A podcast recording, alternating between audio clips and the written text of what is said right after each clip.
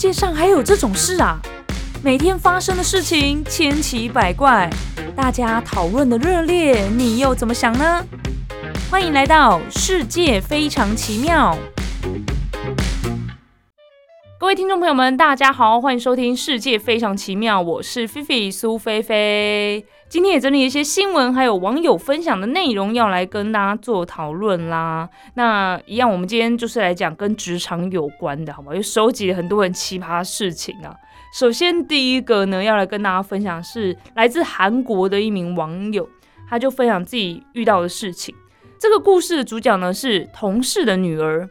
那这个女儿呢，刚进到新公司工作没多久，竟然就遇到下马威，背的包包呢被说是假货、便宜货之类的嘲笑。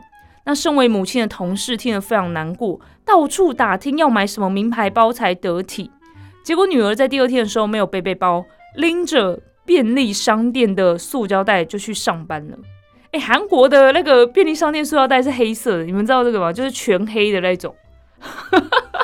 所以它就是很明显，就像哎，我不确定你们是用什么。像在台湾的话，如果就是很明显，它就是菜市场塑胶袋的话，就那种红白相间的那种塑胶袋，就是真的真的会让他觉得它是塑胶袋那种感觉。然后这个妈妈知道之后呢，觉得很震惊，想说啊，女儿怎么怎么第二天转变也太大，直接。拿这个塑胶袋去上班，然后他就跟女儿说：“不要担心，妈妈一定会帮你买一个很得体的名牌包。”然后要女儿千万不要拿塑胶袋去上班啊，会被人家嘲笑。你们猜女儿说什么？我觉得女儿会直接拿塑胶袋去上班，应该完全不在意这件事吧。好，女儿就说：“这间公司没有让我背着名牌包去上班的价值。”我太帅了吧！我们来看一下网友怎么说，很多网友都叫好。有人说这种行为才是对的，干嘛要花钱买不必要的东西来证明欺负自己的人看呢？还有人说女儿好样的，这破公司是发我几千几百万，要我买个名牌包才能上班吗？哎，我觉得这个大家可能会觉得就是呃，金钱观、价值观可能不太一样，但是的确有一些公司。就真的是会发给你几千万、几百万，然后你必须要非常得体的去上班，你每天都必须要看起来光鲜亮丽，可能走出去你就代表这个公司，所以很多人会看着你是不是穿名牌，是不是背名牌包。那如果说你是做这样的工作，我觉得你可能自己也有点那个，就是这是属于自律的一部分哦。大家有看过那个穿着 Prada 的恶魔吗？对不对？一开始那个女主角也是。感觉就是他应该也对这个时尚产业没有什么太大的了解跟兴趣，觉得穿什么样的他开心舒服就好，但是就被打磨成你必须要每天都要穿的，会让他觉得哇，这个人真的是很有 fashion sense 这样的感觉。那你到这样的产业工作，你就必须要有这样的 sense，你就必须要很自律的让自己每天都要打扮，每天都要接触这些名牌，对吧？但如果说你不是在这样的场域工作的话，其实自己舒服才是最重要的，这个是每个人的选择，这没有对或错。就是哦，你真的是很追求物质诶，你真的，我我觉我觉得没有，我觉得这是每个人的选择。你喜欢什么样子，你就是会过什么样的生活了。然后还有人说，跟那破公司说，我要背那名牌包，还轮得到到你们这个破地方来上班？对啊，其实真的是这样子。然后还有人说，买了一堆包，最后天天拿着便当袋、塑胶袋，真的很好用。真的哎，你们会背一个包包之后，然后再拿一个提袋吗？虽然说拿一个提袋，你会觉得好像很不方便。就是我明明背了包包，就是要让双手空出来，但是其实多提一个袋子超方便的。我不知道你们有没有？我高中的时候，我也不知道为什么突然大家很流行，就是身边的朋友就是背书包之外，就会提一个纸袋。然后那个纸袋的话，就会是空白的，可能是牛皮纸袋。就外面不会有任何的 logo 或者什么之类的，那就算是百货公司的好了，也不会是很显眼的那种。反正那个纸袋呢，它会拿来装什么？就是拿来装你会随手拿到的东西，比如说手机跟钱包。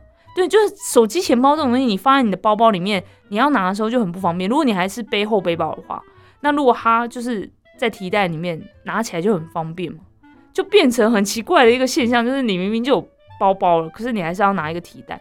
然后后来我我现在上班是用后背包，然后我也会觉得就这样比较方便啊，就两手是空的这样子。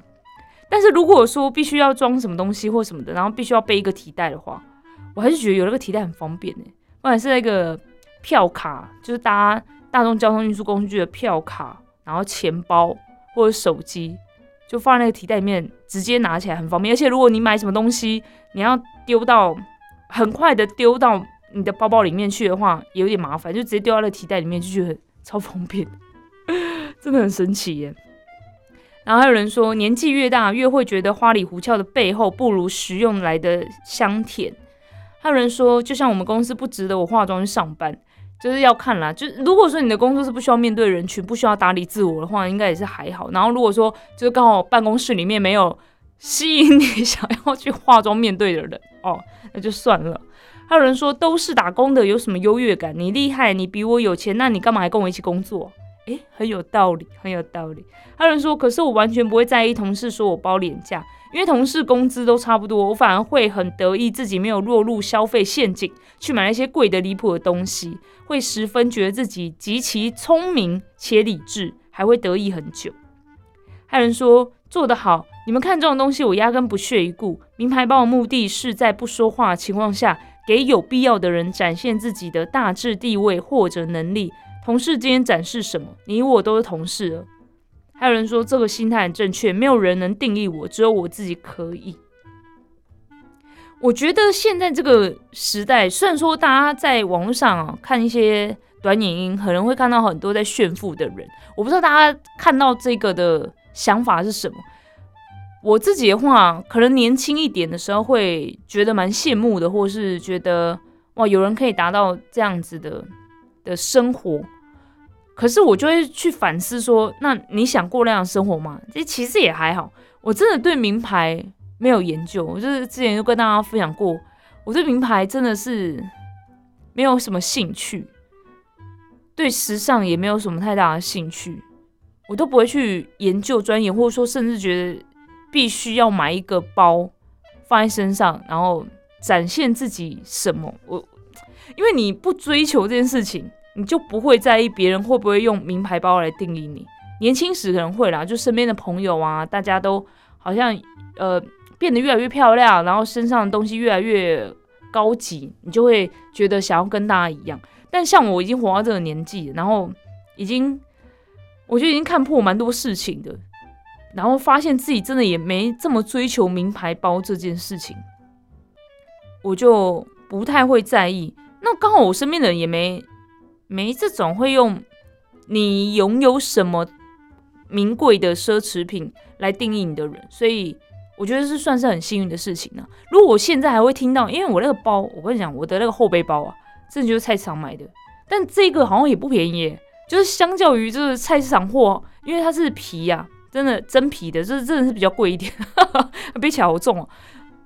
如果看到那个我的包包，可能就会觉得就是。穷酸还是什么，我是无所谓啦，因为我觉得如果现在会在我面前跟我说，哇，你背了什么啊？看起来太穷酸了吧？不像我们都背名牌包哎，你穿的衣服是地摊货吧？哈哈哈哈哈！我反而会觉得你怎么会讲这种话？我我反而很神，觉得很神奇啊！就是你的价值观怎么会觉得要就是人穿什么，然后背什么东西来定义人？你还好吗？我反而是这种想法，我不会觉得好像被贬低了。或是什么之类的，我跟你说，有没有被贬低，或是有没有被被觉得那个自己的价值不够这件事情，哈，真的是完全取决于你自己。当他讲这段话，你觉得你跟他频率对不上，你觉得他讲这段话对你完全不造成任何伤害的时候，就没有任何贬低的感觉，你也不用觉得委屈，因为就是。哈，你也听不懂他在讲什么，他可能也听不懂我在讲什么，就是这样子而已。所以千万不要被这些物质的东西，应该说你不在意的东西啦，你本来就不在意，你怎么会被被这样说，你就很难过呢？对吗？那我觉得除了物质上的东西，其他也是，就是呃，你觉得要追求到什么样的成就，你自己觉得很开心，那是完成一个自己的目标，那你可以就把那个当做。呃，你对自己的一种肯定或什么的，但如果说不是在讲你自己所追求的东西，而是其他的你也不在意的，然后别人用这些来，嗯，评价你的能力的话，你也是不用听太多，没有关系，因为跟你没关系呀。他觉得很重要的事情，你又不觉得重要，就等于你们两个关注的东西是不一样的。他关注什么，跟你没关系啊，呃，I don't care，对吗？我觉得是一样的啦，就是刚好这件事情可以来跟大家分享。嗯，好，接下来呢要来跟大家分享的是，有一名呃网友呢，他在找工作，然后呢就问了一下这个公司一些问题，结果就被打枪了。这样子，来自中国的一名网友，他前阵子呢找工作的时候呢，传讯息问人资啊，说公司是否是周休二日的休假制度？然后对方就回答说：“我们是双休，但是你一个应届毕业生，还要求是必须双休吗？”然后袁坡就想说：“哦，为什么应届生就没有权利要求双休呢？”然后最后就婉拒了对方，并表示可能不太适合。结果没想到这个人资当场就爆气了，他阴阳怪气的说：“以你的毕业学校、你的专业，我们能够给你提供一个高福利的晋升岗位，你应该很知足。”哎，讲这种话的可以直接拉黑封锁，好吗？什么叫做我以我的这种，就是跟刚刚那一样，就是什么叫做以我的这个资质，或者说以我的这个学校毕业的专业或什么之类的？你觉得你给我一个工作，我就要非常非常感恩你，你好像赏我一口饭吃还是什么之类的？我觉得面试啊，找工作。我们都不要把自己降很低，不要觉得是啊，我是新人，我是应届毕业生，所以怎么样？没有没有没有，我们也可以挑啊。当然，这个，呃，还是有人面试很多家都没有上嘛，对不对？但是我觉得这个事情可能要另外来讨论，因为因素很多啊。这个因素并不是只有你的能力啊，或者你的履历展现出来怎样，有时候可能包装的不够啦，这样子。但是我就觉得说，大家去找工作不用好像真的是求人家给你一份工作或者什么之类的。这世界上能赚钱的工作很多，只是我们自己怎么去选择。但可能很多人就是想要去大公司里面工作，然后你就会觉得好像自己都委曲求全还是什么的。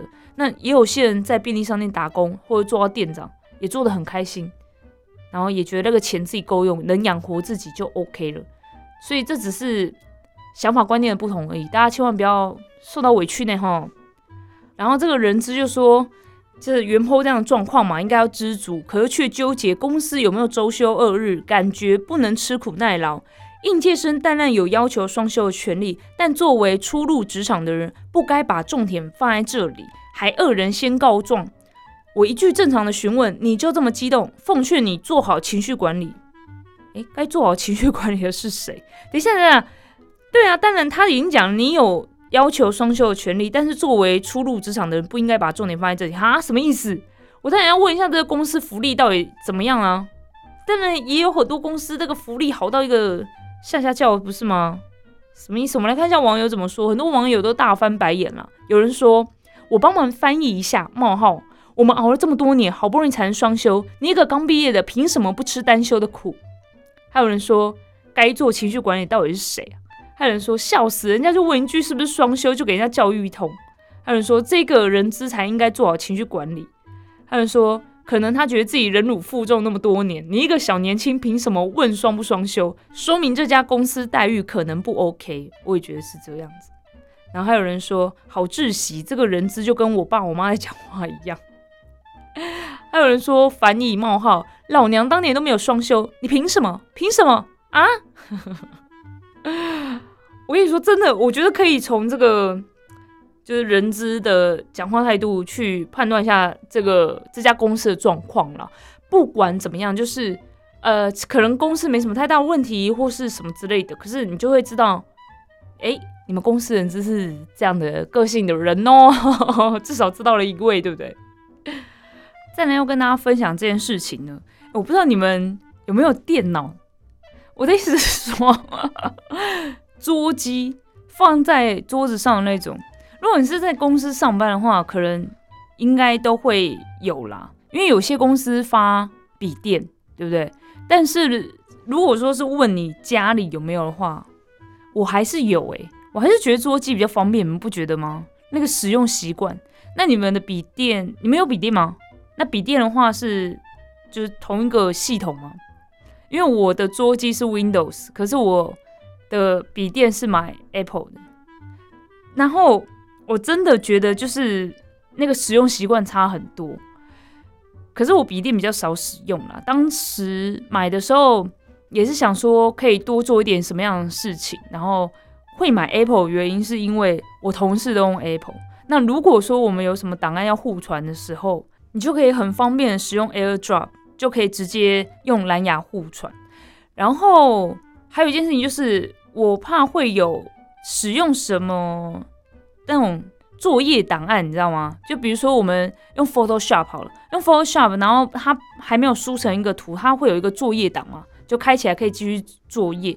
那如果说我也想要拿这个作业档来使用的时候呢？也一样可以互传，然后我的电脑就可以支援，所以我就买了 Apple。但其实我很少在使用 Apple 的电脑，就是因为我之前呃也没有买笔电，然后桌机也都是用 Windows，所以其实就是很少使用。然后突然开始使用的时候，花了蛮长时间去适应的。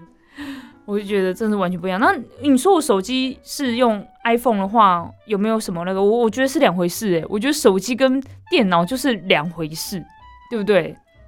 然后在台湾 PTT 上面呢，就有一名网友就发文，很好奇，现在很多人家里都不需要电脑了吗？他说他之前呢有认识一个还在念大学的朋友，说家中有一台老笔电，用来写大学作业的。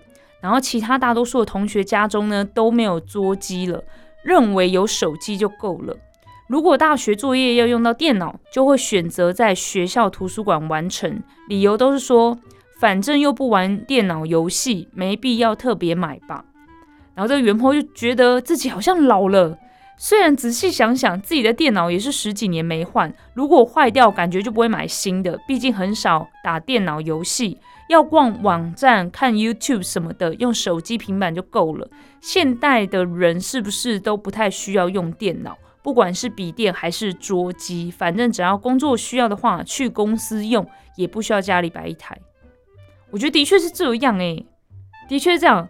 刚刚讲这个逛网站跟看 YouTube 这些啊，我现在反而很习惯用手机看。你会不会这样子？就是我我家电脑打开也是可以看啊，也是有音响啊，但荧幕比较大，看 YouTube 应该会比较爽，对不对？没有，我还是很习惯用手机看呢。我也不知道为什么，就是我在用桌机的时候，就一定在工作的时候。然后我在工作的时候，也就就不会想到去做休闲娱乐嘛。那好，如果要做休闲娱乐的话，我会爬到床上，然后拿手机，就很神奇。我也不知道这个是什么样子一个。生活习惯的改变了，真的是这样子。你们觉得呢？现在桌机可能真的很少，我身边朋友好像几乎都是笔电，然后那个笔电就是装饰的，就是很很个人特色，就可能上面会贴一些贴纸或什么之类。我的意思就是会让你觉得这个东西就是他随身携带，然后会拿来工作或者拿来玩或什么无所谓，反正可能不会有使用桌机电脑的那种感觉。那我自己，嗯。因为我还是比较习惯用 Windows 的系统来打 Word 啊，或者什么之类的做作业之类的，所以，嗯，我家还是有桌机啊，但因为我也很少去使用它做什么，所以，嗯，等它坏掉可能还要一阵子吧，我觉得。但我就是在想说，它如果坏掉的话，好像就没有必要买一台新的，因为我自己有笔电啊，然后我也有买那种。就是那个硬硬碟，就是那叫什么？哎，它就是另另外呃另外接上的硬碟，它有一个专有名称，我忘记。反正我就是买硬碟就对了。然后想说随时在更新，就是把现在在桌机里面的东西就把它复制到硬碟里面，外接式硬碟啦，外接式。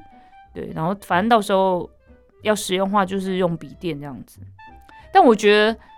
电脑里面的东西呀，就是一些档案什么的，就是你们会不会很害怕不见或者什么之类？我就是在想这件事情，到底要不要把它烧成档案或什么？就是那种你可能不会再用到，就是可能是你呃大学的作业、大学的一些回忆什么之类的，就是偶尔会拿出来翻，但是它并不会被使用了，它不是一个作业档案拿来使用，而且在大学写论文啊，还有研究所写论文之类的这种东西，它就是不会再被开起来了。然后我就想要把它烧起来，但烧起来之后，然后呢，对不对？然后烧起来也会有风险啊，如果光碟坏掉呢，发霉。好烦恼的事情哦，干脆断舍离了啦，这些东西就算了，是不是？我们来看一下网友怎么说。有网友说，没玩游戏就不太需要，很多事情平板就能做了。还有人说，而且手机也可以做报告啊。你们可以用手机做报告吗？其实是可以的，就是你下载一些 App 就可以嘛，像 Word 或者是 PowerPoint，其实也是可以的。但是就是你习不习惯而已。有些人真的很会使用这些 App，哎，我就觉得很羡慕。还有人说。的确跟文书法设计无关的很多没用了，没错，嗯，还有人说只有手机、平板、Switch，然后连手机网络外接荧幕，哦，还有人说真的有人是手机吃到饱，连网络都没签的，没错，还有人说看使用习惯吧，电脑不好说，工作还是会用到，手机倒是直接变成外置器官了，真的是器官，我觉得。还有人说，现在会用电脑娱乐的不是老人就是宅了。还有人说，桌垫不太需要，但是要笔电打报告用的。嗯嗯嗯。还有人说，没玩游戏确实平板就好，平板也可以接滑鼠键盘。哦，对啊对啊，也是。嗯，我真的觉得，就时代的改变很有趣。现在小朋友可能不能理解我们在用电脑这件事情。好，我讲到这个家里没电脑的话，就是会用公司的电脑吧，对不对？那公司的电脑呢，为了避免你玩游戏或者干嘛的，可能也会有一些监控装置啊。有一名中国的女网友呢，就在小红书上面说，他们公司发的电脑压迫感 be like，然后配了一张照片，只见一台笔记型电脑已经进入了荧幕保护程式，然后呢，左下角出现什么文字，你知道吗？哦，好恐怖啊！他写。你已休息一分三十五秒，吓人呐！这是荧幕保护程式，也就是你可能去装个水啊，上个厕所休息，然后电脑就进入荧幕保护程式，然后就提醒你说你已经休息这么长的时间了哦，是不是该登录来工作了呢？吓死人哦！然后袁坡也是忍不住感慨说，有些压迫就是刻进骨子里，写进代码里。哇，这个真的很恐怖诶，这个老板看得到吧？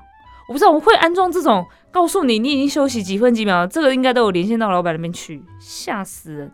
然后很多网友也都是第一次看到这种计时摸鱼时间的设计，有人说还可以这样长知识了，还有人说好讨厌给员工发个笔记型电脑让员工带来带去的公司哦。哎，我跟你说，对发笔记型电脑还有一个很麻烦点就是，哎，你做不完可以带回家做啊。有多少人这样自己举手，在公司做不还要带回家做，什么意思啊？然后还有人说，我们公司为了防止员工在厕所摸鱼，把厕所的空调关了，上厕所是汗如雨下，这太夸张了吧？这太夸张了。还有人说卡住一个键，让他不停输入，就是避免让他进入荧幕保护程式。还有人说，以前都是你已使用需要休息的提醒。居然还有工作提醒，还有人说知足吧，我们公司登不上通讯软体，不能上网会被查浏览记录，不能下载程式，开屏就是公司 logo，并嘱咐今天也要好好上班呐。还有人说有必要防成这样吗？无语，很恐怖哎，我觉得真的是，真的是不必要做到这种这种这种程度了。监控，我记得之前还有那种。就是你你的通讯软体，你可以登登录通讯软体，是因为公司大家都要用通讯软体。但是你在公司的通的电脑里面，然后使用通讯软体做了什么事情，就讲了哪些话，那个图画面会被送到老板那边去。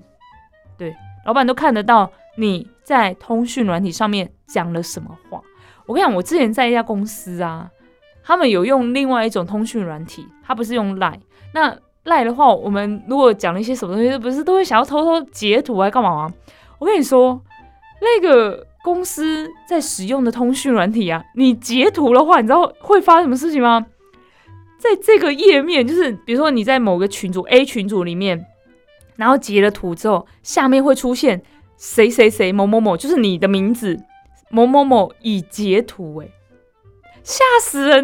我我真的看过那个画面，但因为是工作上面需要这个截图，所以。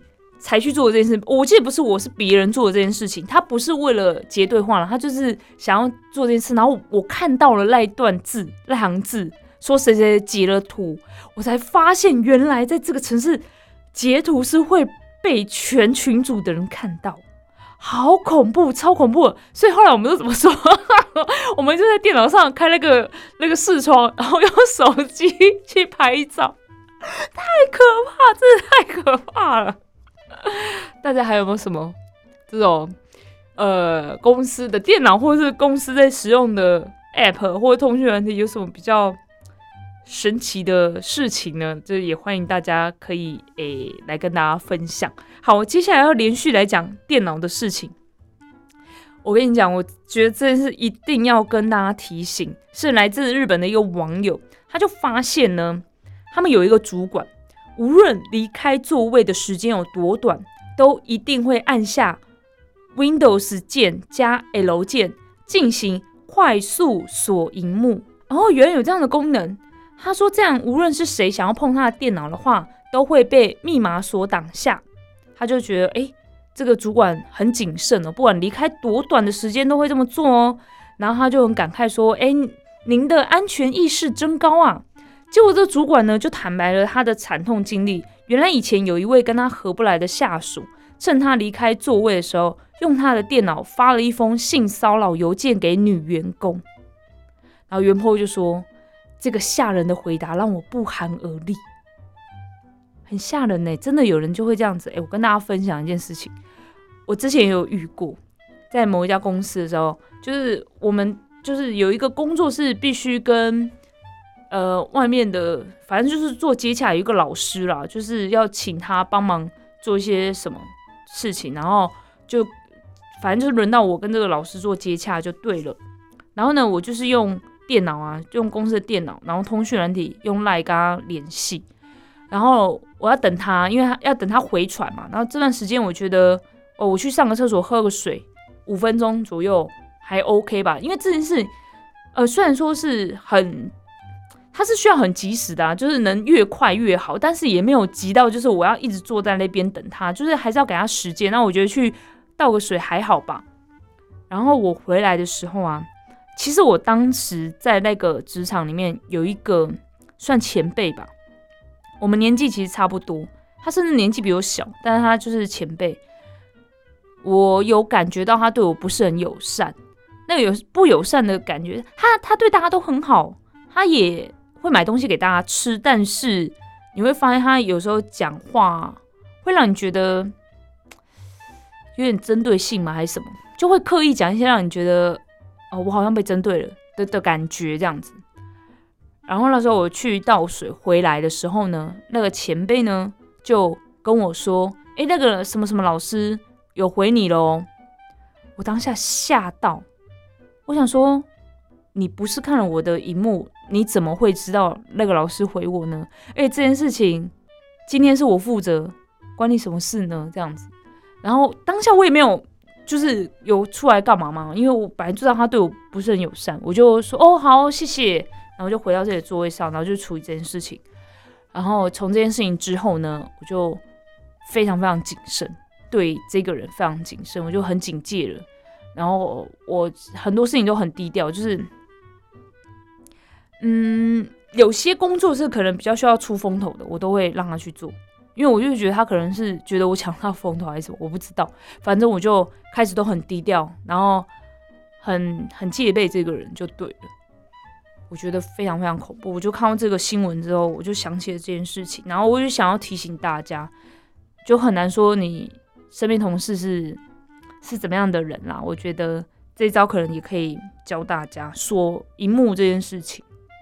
我们来看一下网友怎么说。有网友说：“这人多狠的心啊，好恐怖。”还有人说：“我是人资，有一次去洗手间忘记带卫生棉，绕回来看到我旁边同事在偷偷操作我的电脑。还有人说前公司操作，离开座位没锁电脑的人会被其他人冒名发邮件请客，哦，好恐怖哦！这是什么样子的一个 职场的习惯吗？就是大家可以这样子去随便用人家的电脑。然后还有人说前同事没锁屏，聊天记录被另外的同事看光了，就是我。还有人说随时锁屏是我们摸鱼人的基本素养，真的真的，快点学起来。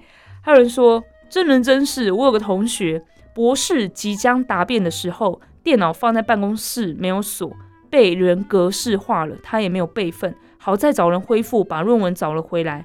办公室就这么大，就那么几个人，太恐怖了，太恐怖了！大家提高警觉，好不好？真的不知道谁会在你旁边做什么事情呢？哼！再来要跟大家分享这件事情呢，我不知道大家会不会有这样子的。就是如果说在上班的时候要请假，会没办法这么直接畅快的说，主管我要请假。然后 有一名中国网友呢，他就说他自己真的很害怕申请请假，他每次呢都会事先拟好草稿，打开通讯软体发给自己许多遍，期间修修改改的。第一版是。您好，张总，因个人私事，我想请两天的假，可以吗？后来呢，担心这样不够尊重，把可以吗改成望批准，又觉得格式不够严谨，然后把内容呢就分成不同的段落来描述。那最后一个版本呢是：尊敬的张总，您好，我因为个人原因需要请假两天，请假时间为九月十四日和九月十五日。在此之前，我会做好工作安排，请假期间也会积极配合公司临时安排，恳请批准，谢谢，请假人某某某。哦，从第一版变成最后一版，整个那个呃很琐碎，你们觉得呢？哎，你们都怎么请假？你们请假是是临时请假吗？因为他这样讲听起来不像是临时请假，因为他有特别讲到是哪两天。我们的话请假的话就是写请假单，那请假单上面就会写很清楚嘛，你是因为什么事情，然后请哪几天，然后就是时间地点都会蛮详细的，所以不需要刻意再丢一个这个讯息给主管，只是说会有那个请假理由，你要怎么写？一开始我都会在想说要怎么写啊，真的要写的很详细嘛？那其实有时候就是私事啊，就是我觉得太累，我就这几天忙太多了，我我想休息，我就是觉得那天就是可以直接休假这样子。这种时候的话要怎么写？在家耍废嘛？不行啊。后来我就写私事，但也没怎样。的确啊，就是私事嘛，就这是我的假，那我的请的假是我的未休假，是我自己本来就拥有的休假日可以使用的。那呃，我自己的休假日我想怎么使用，本来就不需要报备吧，除非你是请事假，是会要扣薪水那种才需要报备吧，对吗？但我我是不用到这种程度。我如果的话，我就会说我有一些事情，然后这两天我要请假这样子，然后我可能如果是传讯息，可能还是会说，哎，我都有交代了哦，然后什么事情我都已经做好喽，这样子还是向主管报备一下，让他知道我工作都做好了。让他安心。这样一讲，我好像如果我真的好写，好像也是一长串。我们来看一下网友怎么说。有网友说，我也有这个病。二人说，而且请完假以后不敢看手机，为什么？就怕被驳回，是不是？怕主管不答应这样子。然后二人说，哎，我也这样，多请两天都会不好意思。还有人说，我不明白为什么公司让加班这么理直气壮，到自己有事扣钱请事假还得斟酌词句。我就这样，心里很明白，可是到请假时就特别心虚。生病不是爬不起来，都会坚持上班。真的不用这样吧，大家？还有人说我也是，感觉请假跟犯了天大错一样。哎，请问一下，大家是在什么样的公司上班呢？营造的气氛是你没办法请假，是不是？不然怎么会有这种感觉？还有人说，每次请假犹豫半天发不出去。不要这样，还有人说要先做好心理建设再去请假。我我懂那个做好心理建设这件事情。还有人说我也是这样，紧张兮兮的，哎，烦死自己。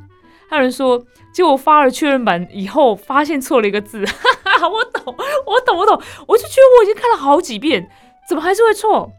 还有说每次都要自己审核好几遍才敢发出去。其实他这个不用想太多，诶，就是如果是你自己的假的话，应该也是放的理直气壮嘛，对不对？就是年假啊、未休假啊这种，为什么不能放？哇，社畜社畜就是这个样子。好，再来分享这一个呢，这个也蛮有趣的。我不知道大家会不会有那种忘记打卡的时候，我不知道你们的工作是不是需要打卡的？如果有需要打卡的话，应该多少会有忘记的时候。我觉得上班要忘记很难，但下班很容易忘记，对不对？有一个网友呢，有一名中国网友，他就说他最近呢上下班。忘了打卡，所以呢就送了一张不打卡的单子给主管签合，然后事由也写的很明白，就是忘记打卡。就没想到主管呢竟然就私讯指点他说，建议他下次不要这么老实写原因，可以改写成迟下班、错过打卡时间，或是呢参考当天工作项目，也可能改成参加某某节目彩排错过打卡时间。总而言之呢，就是要把这个理由写得很正当。认真尽责写忘打卡，就全是自己疏忽了。然后袁坡又恍然大悟，回答：“好的，明白了。”但他也觉得很纳闷，就是嗯，这个单子就是送给主管签合，为什么主管还要手把手的教他说谎骗自己呢？我觉得，我觉得因为这个请假单子只是到主管手上而已啊，最后会到人资那边去，对吧？所以我觉得应该是给人资看。我们来看一下网友怎么说。有网友说：“嘿，他想骗的是更上一级的主管。”他说：“原来还可以这样学到了。”还有人说：“是因为部门考勤的忘记打卡次数超标了，会影响部门绩效吧？”我也觉得是这样。然后还有人说：“因为这是主管，不是老板。”哈哈哈。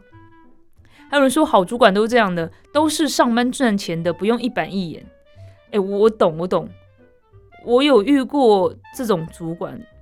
但我现在有点想不太起来，我遇到的主管都还蛮奇葩的，应该有好主管了，就是他会提醒你，可以不用这么勾引，就不用这么老实的，呃，传达这么多事情，就是其实，哎，这样子这样就可以了。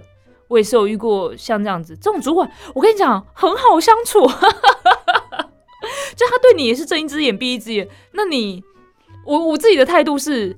他对我好，或者对我会睁一只眼闭一只眼，我也会尽量就是按照他所说的去做，我也不会去反抗他，或是就是因此而拿翘或什么，我是不会，我就觉得那我们就互相，我觉得这个还蛮重要的，所以大家又学到了一招啊。好的，以上呢就是今天的世界非常奇妙啦，感谢大家收听，有任何想要跟我分享的都欢迎留言或者写信告诉我哦。我是菲菲苏菲菲，我们下次见，拜拜。